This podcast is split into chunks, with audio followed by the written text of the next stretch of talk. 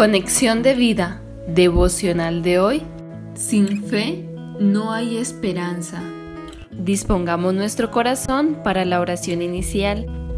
Señor Jesucristo, muchas veces no estoy preparado para lo que viene más adelante.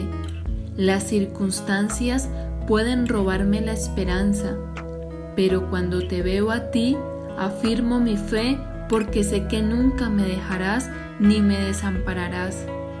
Has prometido un fin seguro para todos los que te amamos y confiamos en ti.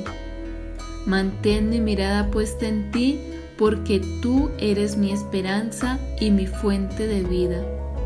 He orado en el nombre precioso de Jesús. Amén. Ahora leamos la palabra de Dios. Jeremías capítulo 17 versículo 13. Oh Jehová, esperanza de Israel, todos los que te dejan serán avergonzados, y los que se apartan de mí serán escritos en el polvo, porque dejaron a Jehová, manantial de aguas vivas. Jeremías capítulo 29 versículo 11 porque yo sé los pensamientos que tengo acerca de vosotros, dice Jehová, pensamientos de paz y no de mal, para daros el fin que esperáis. La reflexión de hoy nos dice, empezando un nuevo año, una de las cosas que más anhelamos es tener esperanza. Hablar de esperanza es hablar de nuestro futuro, de lo que queremos ver realizado en nuestra vida. No podemos hablar de esperanza si Dios no es el eje de ella, el que guía cada una de nuestras áreas.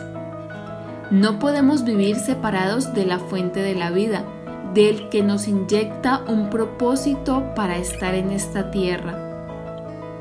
El propósito trae esperanza, si no sabemos qué es lo que Dios quiere de nosotros y hacia dónde vamos con Él, perdemos el sentido de nuestra existencia. Dios es nuestra esperanza, por eso el alejarse de Él hace que perdamos la ruta y no podamos conocer sus planes que son mejores que los nuestros. Preguntémonos, ¿qué cosas han robado nuestra esperanza? En estos tiempos que vivimos, muchos han perdido la esperanza por la pandemia, los seres queridos que han fallecido, las enfermedades, las dificultades económicas por las que estamos atravesando, por los hogares que han fracasado en su intento de estar unidos, por no poder congregarnos en la iglesia o porque nuestra fe se ha opacado, etc. Cada uno de nosotros conoce lo que nos ha desesperanzado, pero no podemos simplemente quedarnos inertes sin hacer algo al respecto. Lo primero es volver a colocar nuestra mirada en el Señor, nuestra esperanza segura, porque todos nuestros tiempos están en sus manos. Él conoce nuestra vida, nuestras luchas y nunca nos ha fallado. Nuestra esperanza está vinculada con la fe. ¿Cuánto le creemos a Dios independientemente de las circunstancias? Si tenemos fe, tendremos certeza en el presente y una expectativa firme para el futuro. Recordemos Hebreos 11.1. Es, pues, la fe la certeza de lo que se espera, la convicción de lo que no se ve. Cuando pensamos sin esperanza, pensamos en lo malo y no estamos seguros en Dios. El Señor hoy nos anima a que descansemos en Él y su palabra, porque sus pensamientos son de paz y no de mal, para darnos el fin que esperamos.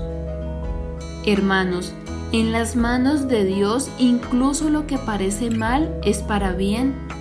Por eso recuerda esta promesa y anímate.